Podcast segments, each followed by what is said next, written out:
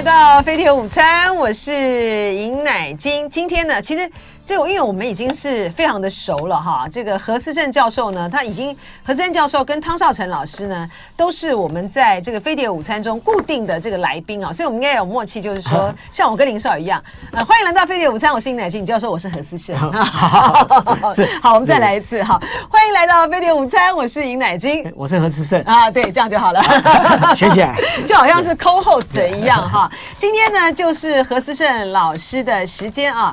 我们这个日本问题的专家啊，当然是要今天呢，就是首先要来谈这个日本的跟日本有关的这个事务啊。就是老师呢，他不但是这个日本问题专家，东北亚政治啊，两岸问题呢，他也这个涉入研究很深了哈。那但今天呢，就真的是纯粹哈，就是我们要从日本的角度来出发。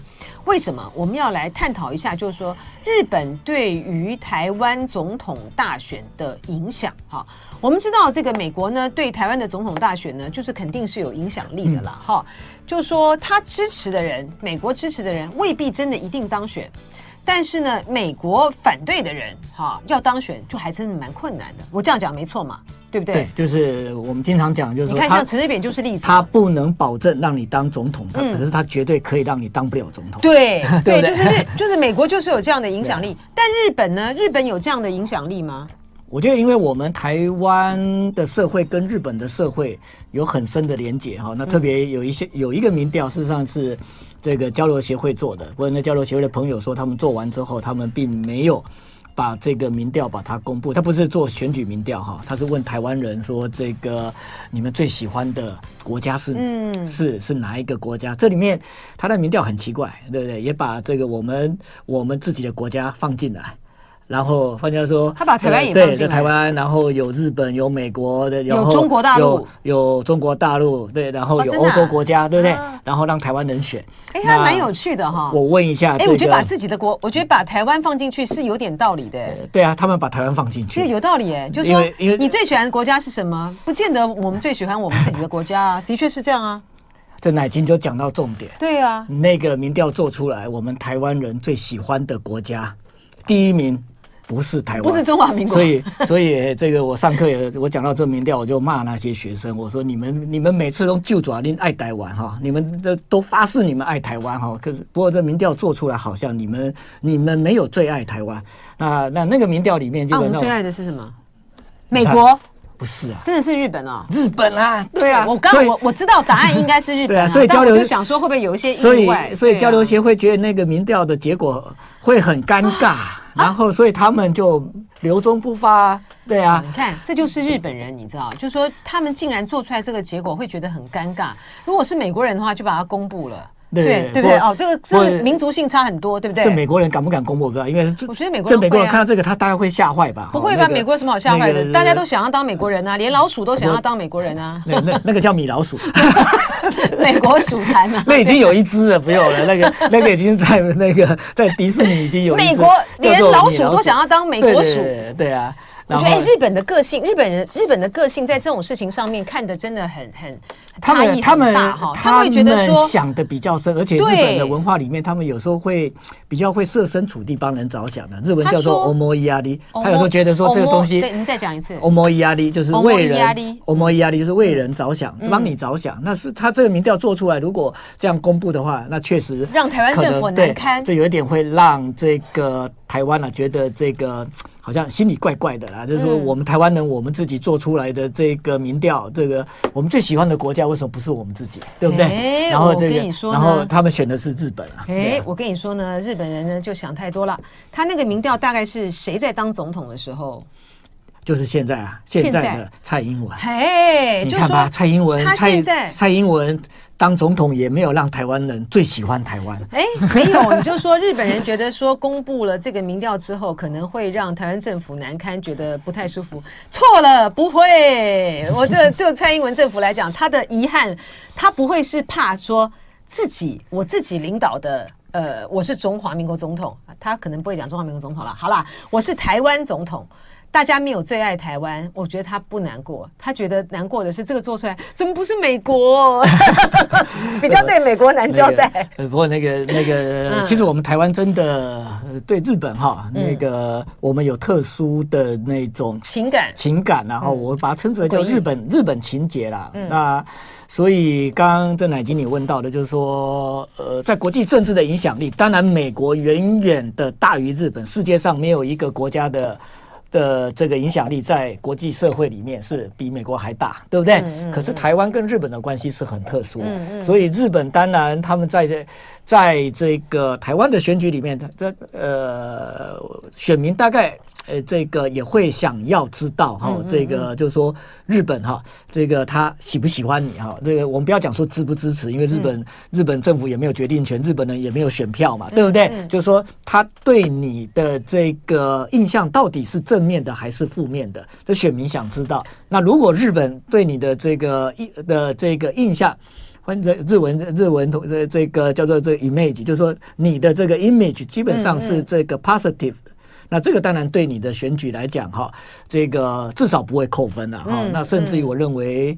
是有加分的这个效果哈，那那所以我们的这个候选人对不对，都会跑两个国家。那至于会不会再到欧洲或到东南亚国家去，会看这个他的这个行这个需要呃需要跟时间上面这个有有有没有许可哈。那但是就有两个国家，那他们通常都一定会是这个列为一定要去的。我们看那个这柯市长对不对？他就先跑了美国啊，也跑了日本，而且这两个国家他都跑的。时间很久，对不对？都去了这个一两个礼拜。那这个侯友宜，那侯友宜当然这个呃，我们新闻也看到了，对不对？这个呃，七月三十一号，那他要这个到日本去访问哈。那那那这个当然这个呃，这绝对这个跟跟跟选举是有关的哈。那日本人基本上也很期待，也很希望啊，这个透过这样的一个这个访问来认识侯友谊。毕竟这侯友谊基本。对日本人而言的话，呃，他们并不是很熟悉。嗯，那他们可能知道朱立伦，知道马英九，对不对？知道蔡英文，知道赖清德，知道柯文哲。嗯，可是很多很多人这个。呃，对侯友谊基本上是陌生的哈。那不过我觉得有一点陌生感也很好啦哈。这个就是说有呃会好奇，对不对？嗯嗯。那如果讲得好的话，基本上这个也可以让日本人对于这个侯友谊这位他们过去在台湾的这个政坛里面比较陌生的这一位政治家，那会有一种这种新鲜感，会有一种期待感。那这当然这个如果能够有这样的一个效果的话，对于未来还有半年左右的这个选战而言的话，这当然是有很大的加分的效果。是我们一层一层的要来呃分析一下，就是说日本对于台湾的选举的影响到底是在是怎么样呈现，或者是用什么样的一个方式啊？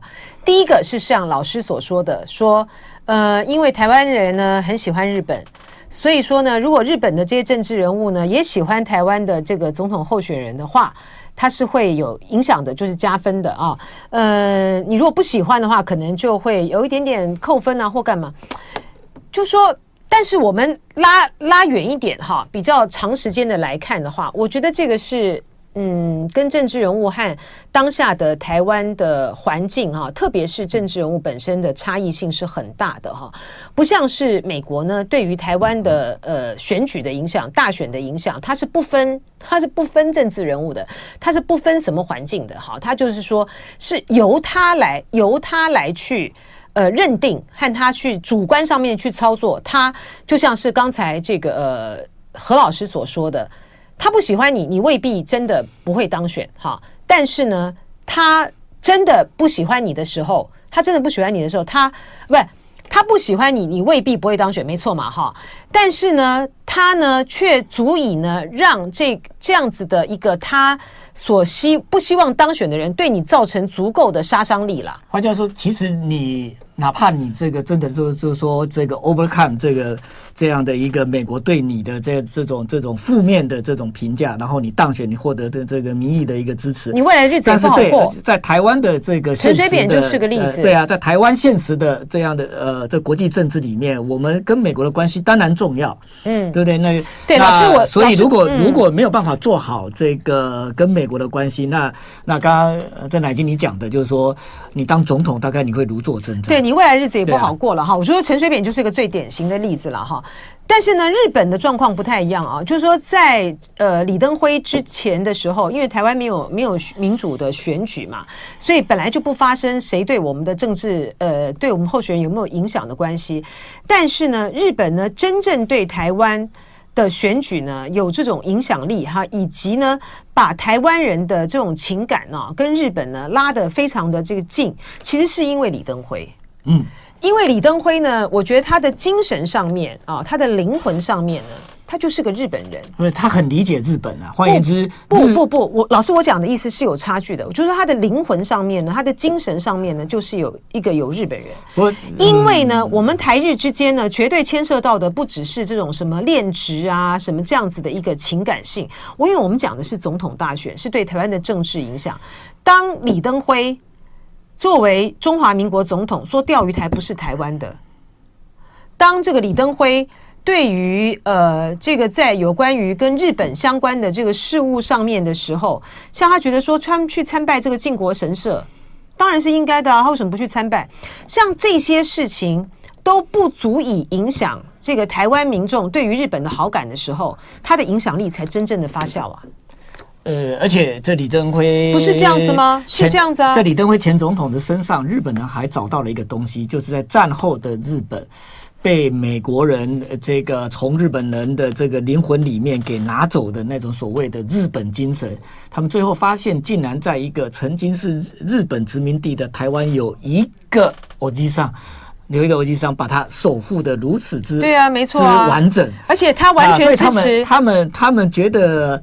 这个看到李前总统的时候，他们就是找到了一个，就是说他们已经已经这个被美国拿走许久的那样的一个呃，这李前总统经常用这个台语讲，就日本精神啊，嗯，那所以就是说日本魂啊，日本精神，日本，所以日本这个这当时这个在他们的这个学界跟他们的政治界也是组成一个叫李登辉之友会嘛，我们都知道，嗯，不过就是说那个毕竟是日本的这个精英。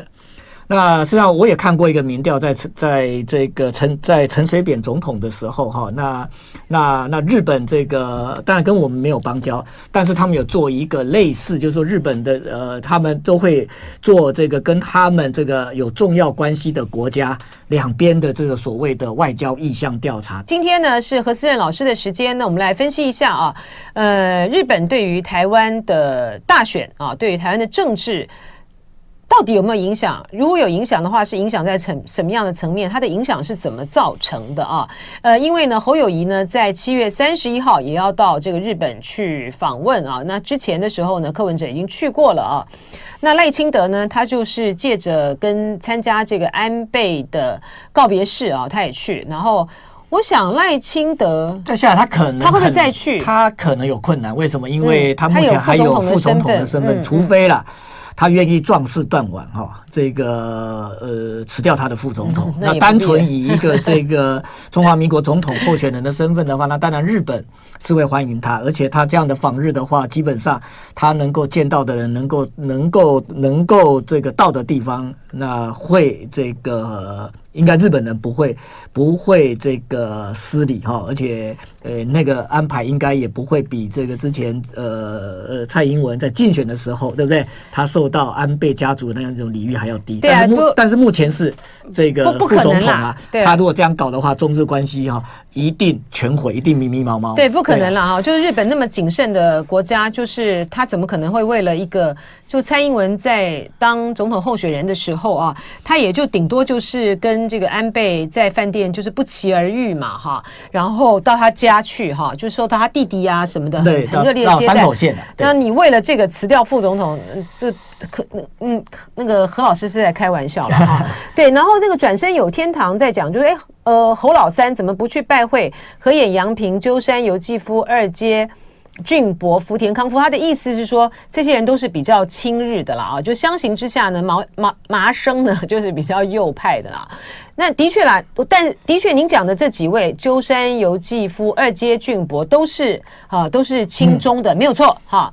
二阶俊博八月听说。他要访问北京，而且那个他要带一批这个日本企业界的人哈，实际上他跟这个特别可能跟这个旅行日本的旅行业者这个呃有比较深的关系，因为我们看这个他过去这二阶啊。他跟日本旅游旅游业是有蛮老师来稍微看一下镜头讲话，他有蛮 蛮密切的这个往来。那现在的这个中日关系里面哈，当然在疫后的这个中日关系慢慢的他们官方恢复的交流，可是日本人基本上一直在敲碗哈中国的观光客。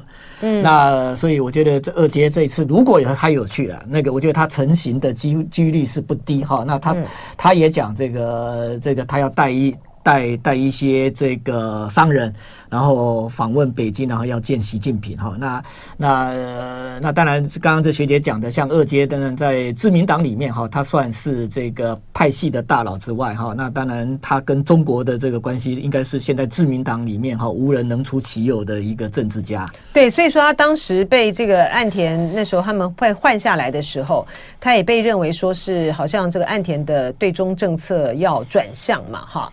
嗯，反正看他们后续操作了哈。呃，但但但是呢，我并不知道说侯友谊。呃，会不会去拜会这些人？我不晓得啦，因为只是现在媒体披露了，他要见这个马。他他去的时间很短啊，他没有像柯市长哈，嗯，那去的话就这个去个十天半个月哈。嗯，那这侯市长因为这个他还要这个呃呃主持这个市政嘛哈，所以他大概去的很短，大概呃几乎这个是是是是快闪访问哈，就三天了。那那那所以他我觉得他的这个行程应该也没办法像这个之前。柯文哲访日那样子哈，那个就是说，呃，去很多的地方，然后去去去去会见很多的人，因为毕竟时间有限嘛，你前后路程，然后事实上完整的只有中间那一天而已。不过就是这样子啦，就是说这种访问呢，都要非常的明确了哈。呃，不管你去的长还是去的短，你去的短，你也有去你去的短的目的嘛哈。就说你如果不能够见到关键的人，最重要的是见到关键的人，谈出一些关键的话题的话，那。那你那你去了干嘛呢？你你你何必去呢？哈，就说你如果说去的很长，然后也是在那边游山玩水，那也那也没价值嘛。所以说，这个行程长短不是问题，是见什么人谈什么话。你有没有充分的运用？呃，这这样子的这个时间里面，最重要的是要制造对你有利的选战的对选战的议题才是重点。出口转内销了，本来就是这样子啊，不然大家干嘛干嘛出外出外跑？我跟听众讲，就是说这个新闻节这个讲这个麻生太郎是前首相哈，但他他是前首相哈，不过不要忘记他现在虽然不在内阁里面，但是他还是担任自民党里面的副总裁。他跟这个呃岸田文雄等于是这个呃，那还是一个这个非常紧密的这种权力二人组哈。那一个人、嗯、一个人在政，一个人在党哈。嗯、那所以他这次在呃会拜会这个阿索。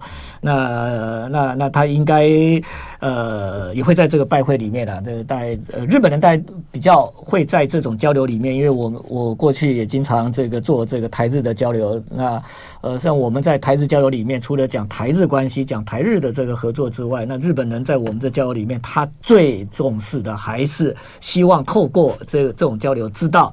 我这个我们在两岸关系上面的一些看法、一些主张，那所以就是说，这个可能在这一次的话，那这个侯友宜应该也是有呃做万全的一个准备了哈。那个呃也利用这样的一个访日哈，让国人大家也比较清楚这个他在这个整个这个两岸关系上面，那那他的这个呃主张是什么？然后当然对于重要的这个友邦，特别是日本哈，那他提出什么样的一种这个呃未来台日关系的这样一个。愿景，特别在台日关系未来还有什么样的一种可为之处？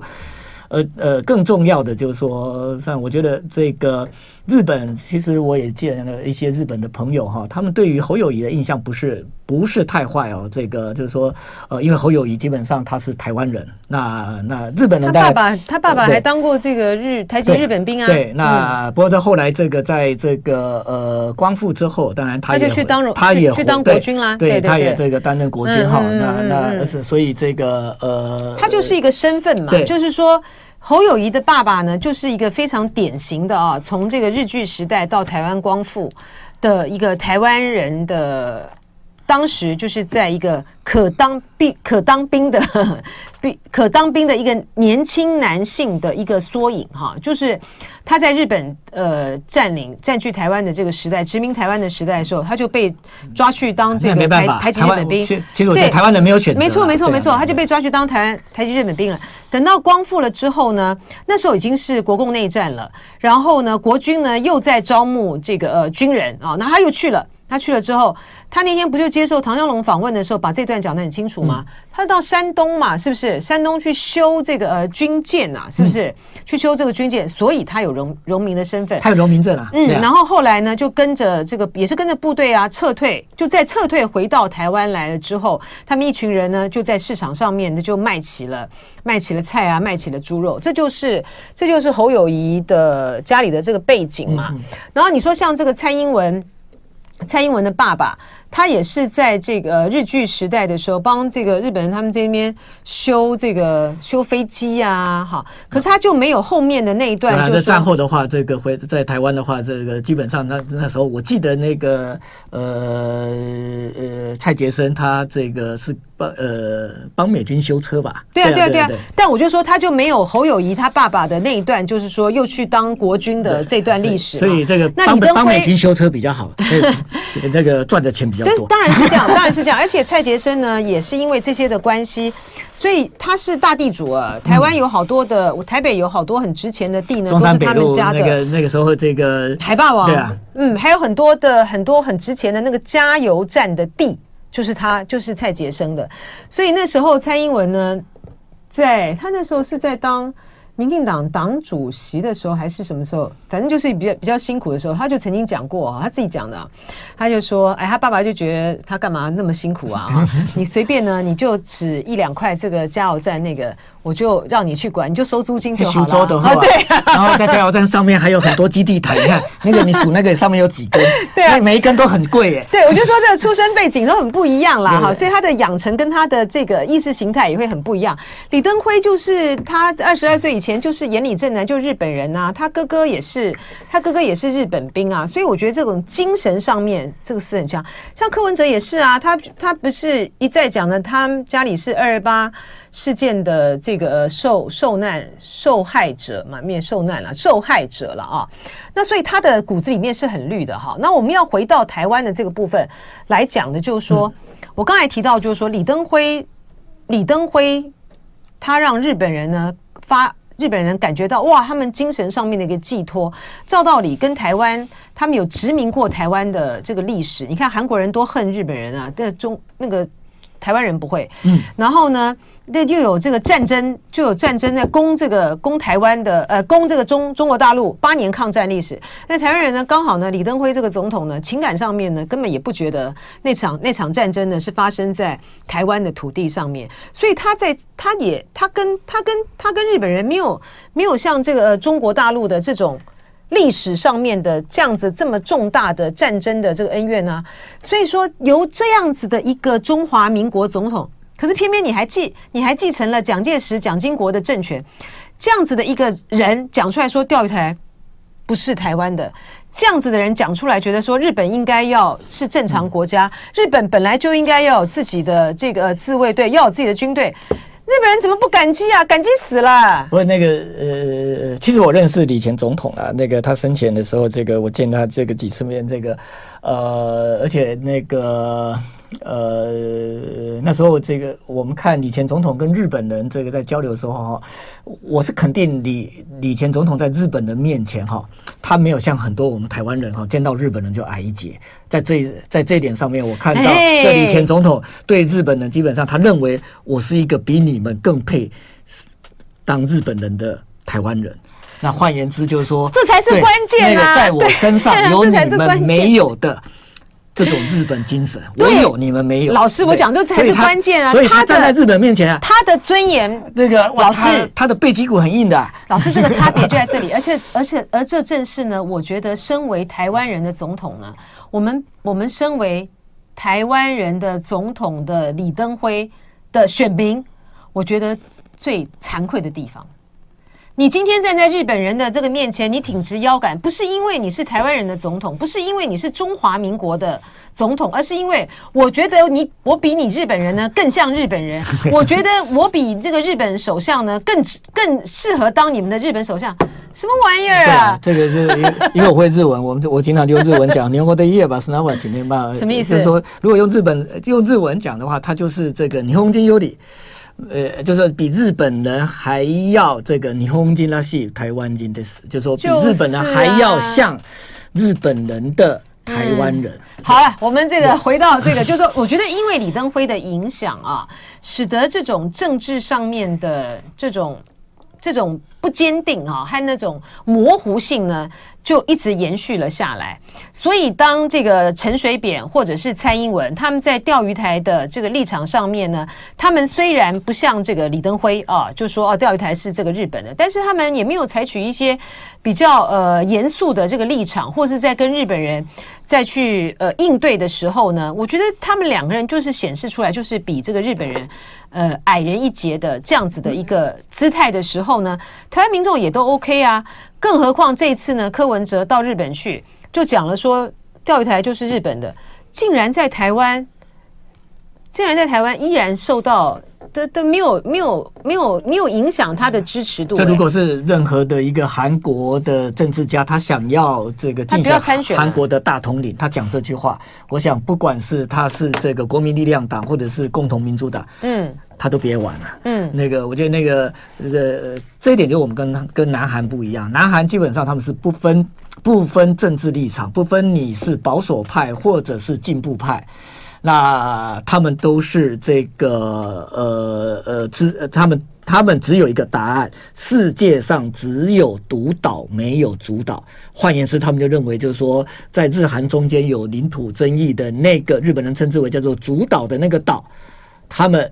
这个毋庸置疑的认为，那个就是韩国的，所以他们呃，之前日本的这个呃外务省啊，这个在控在这呃抗议啊，这南韩呃有关独这个这独岛的这个问题的时候，然后他写了一封信到到南韩的外务省，然后南韩的外务省连拆都不拆，就把它退回去。嗯，日本外务省很生气啊，说你这一点礼貌也没有啊，至少要看过嘛，对不对？回一下。但是这个南韩的外务省回得很绝哦，很。非常的妙，他说：“因为你写的这个，你这个，你这个给我的这样的一种这抗议信啊，你讲一个在世界上不存在的一个岛屿啊，嗯、所以这他说我没有办法回啊。他说你、啊、你讲这个主岛，他说我南韩找遍世界地图，然后转了这个地球仪，转了好几圈，我找不到这个岛，所以我我只能够原封不动的还给你。是、啊、这个林波微部说呢，韩国人现在也亲日了吧？就是尹锡悦及其领导班子吧？对不对？不过呢，还是，但是他还是不敢讲这个独岛是日本的。如果他讲独岛是日本的，我给你保证。Q Q 少了，他一定呢，这个可能他的下场会比那个之前的朴槿惠还要凄惨。是，刚才这个林默游就说，我我刚才在讲，到底是中华民国总统还是台湾人总统？他说我错乱了，我没有错乱了哈，我只是说，因为就李登辉来讲，他有的时候呢，他有的时候觉得他是台湾人的总统，有的时候呢，为了政治上的目的，他就会说我是中华民国的总统，就是不管他是中华民国的总统还是台湾人的总统，台湾总统，就说。他无论如何，就是因为我们今天对日本在政治上面，我们等于是开了一扇门，哈，我们的开了大大的一个门，让日本对于台湾的政治影响力呢，可以进入啊，然后呢，可以在这些呢很关键的议题上面呢，立场这么的模糊，完全没有国格，完全没有这个呃国家的主权的意识上面呢去看待这个事情哈。但是有一个政治人物也很特别，他并不，他是他并不是采取的这样子的一个立场，而是跟日本呢其实挺作对的哈。那个人就是马英九哈，但是马英九呢，也并没有，那日本人当然很不喜欢他哈。那马英九不管是在抗日的这个抗日战争的问题上面，钓鱼台的问题上面，呃，渔权的问题上面，他都很站在中华坚定的，而且他还派军队出去，在那个护渔嘛。呃呃，这当时啊，钓鱼台的问题的时候，呃、我们马前总统这个他跟渔民拍胸脯保证。嗯一件事情，就是渔民到哪里，我们的海巡就到哪里，所以让海巡这个能够这个成为渔民的后盾。呃，转身有天堂分析的真的蛮不蛮蛮对的哈。他说韩国人并不亲日，是出了一个极度亲美顺带亲日的总统。对，哈，这样讲对哈，这个是。没错啊，但他亲自，我是觉得真的也是被美国逼的，因为美国就是要把日韩拉在一起。那个 Joe Biden 基本上在这件事情上面有很清楚的态度，所以他要亲美的话，那他就一定要去满足这个 Joe Biden 的这样的一个这个对他的要求，所以他必须要去把日韩的关系把它处理好，而且在日本，在这个日韩关系上，他后来变得很强硬的。换言之，就是说日本基本上他他就是这个讲。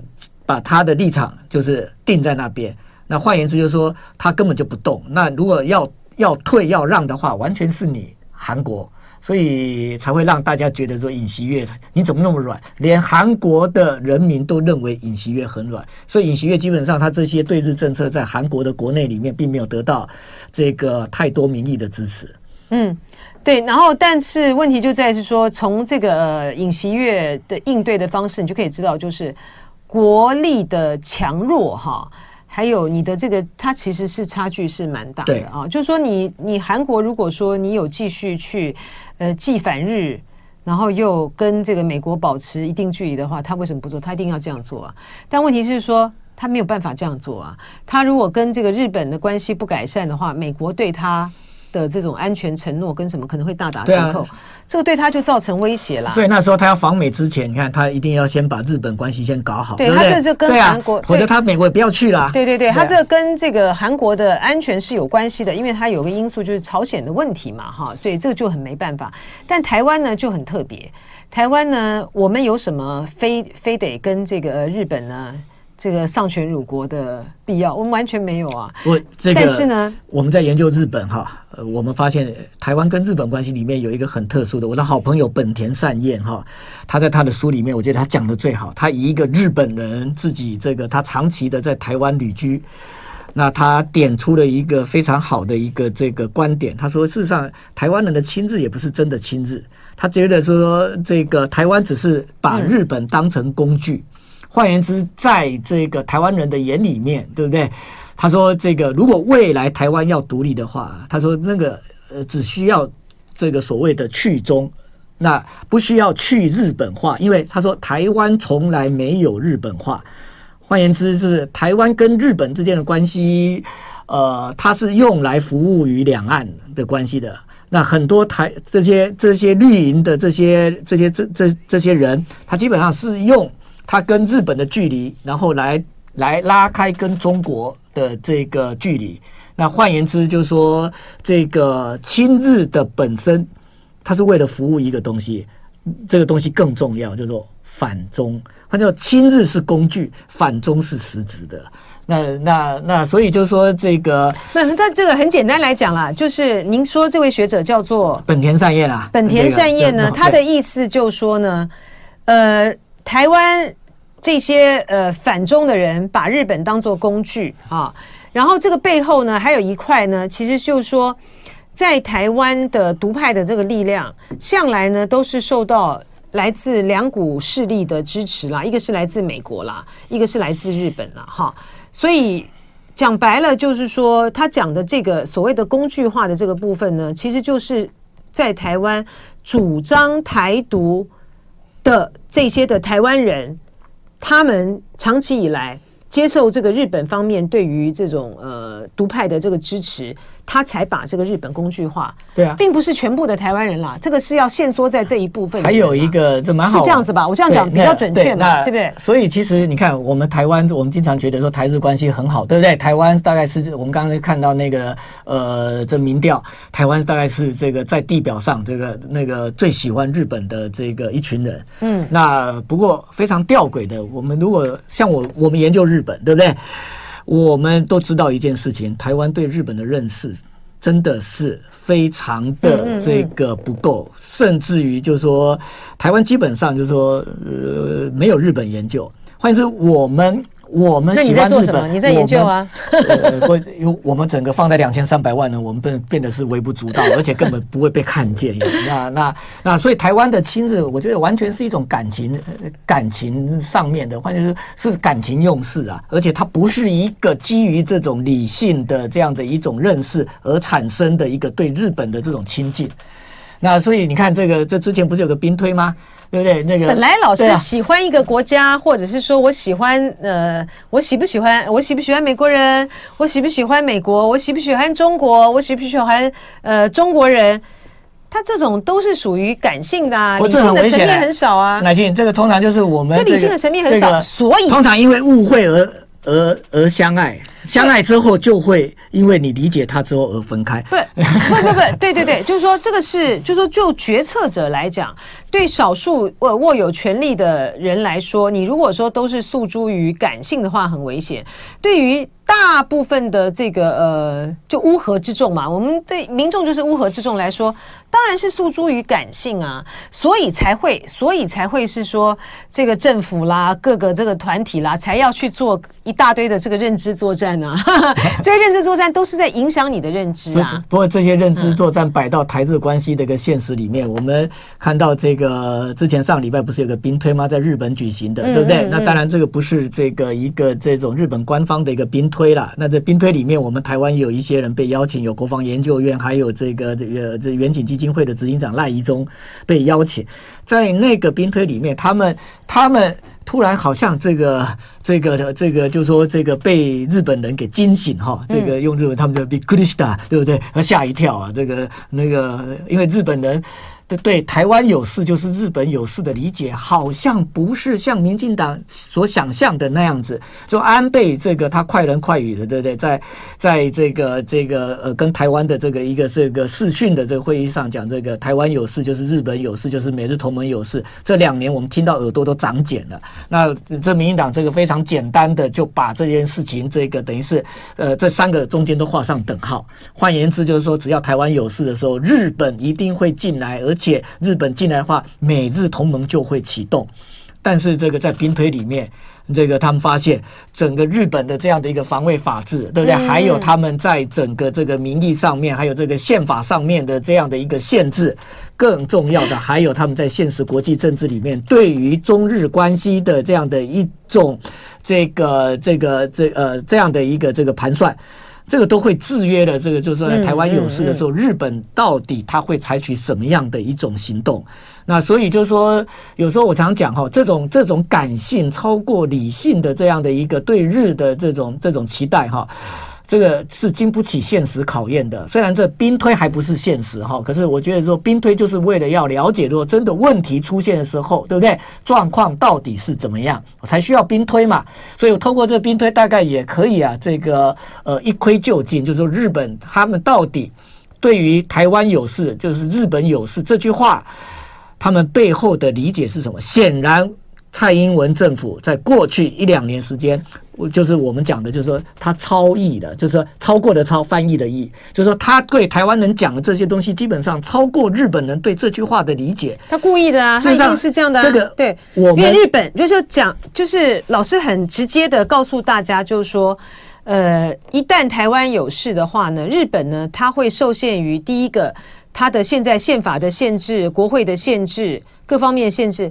他不可能出兵的啦，那就是说，是不是这样子？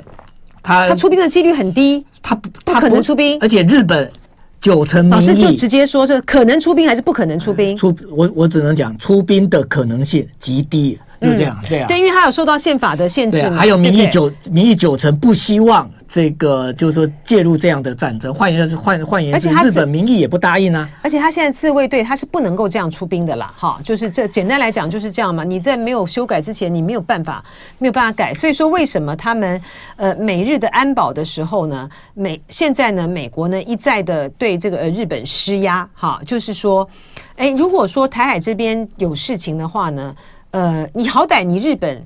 要在这边提供我们美军的什么后勤支援啊，或什么的，甚至于是说你你日本要直接介入这件事情，日本就就跟他说 no 啊，因为日本直接介入的话，这个这场战争就变得是中日的战争。对，所以那个《华尔街日报》不是有一个报道吗？就是说，在过去一年的这个时间里面，美国跟日本基本上他们也在这个做很多的这个 simulation，就是那那那美国也很想弄清楚，就是说，那台湾有事的时候，你日本愿不愿意出兵，愿不愿意跟我们这些呃，愿不愿意跟我并肩作战，甚至于就是说。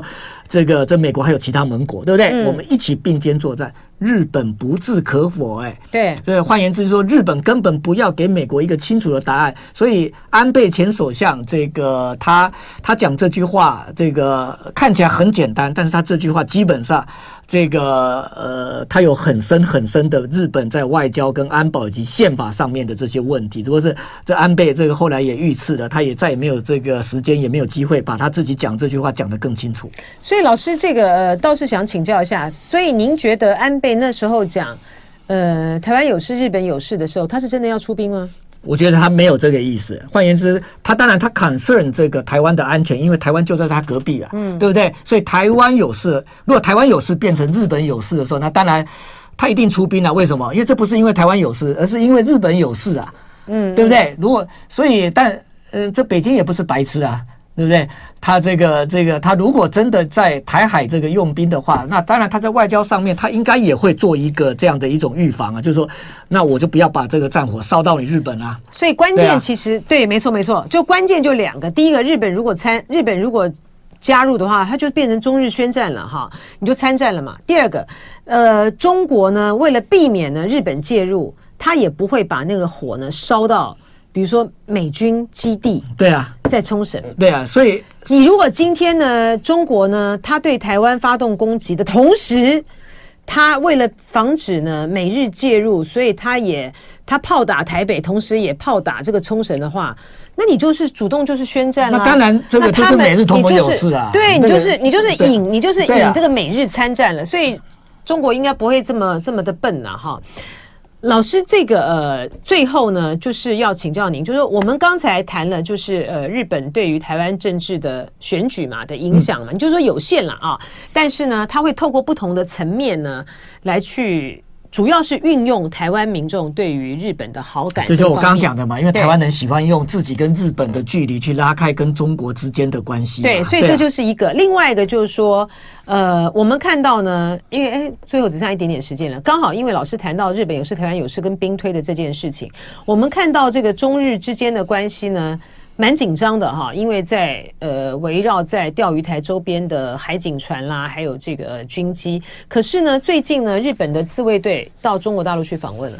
对啊，他们这个就是说双方这个基本上恢复了这个，因为疫情他们中断了，但去年他们有试训，嗯，那今年就开始这个用用这个实体的哈，那所以这跟这个美国现在要做的事情也是一样，对，这里上福基本上跟奥斯汀不讲话，美国也很急啊，嗯，因为这很容易这个让双方的这样的一个矛盾也变成是这个现实的这样的两国的这种这种擦枪走火哈，那所以日本当然。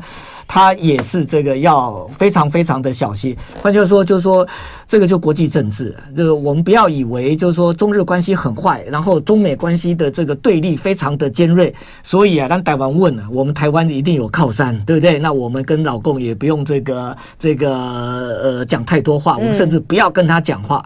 我们可以看看，对不对？日本有没有跟他讲话？美国有没有跟他讲话？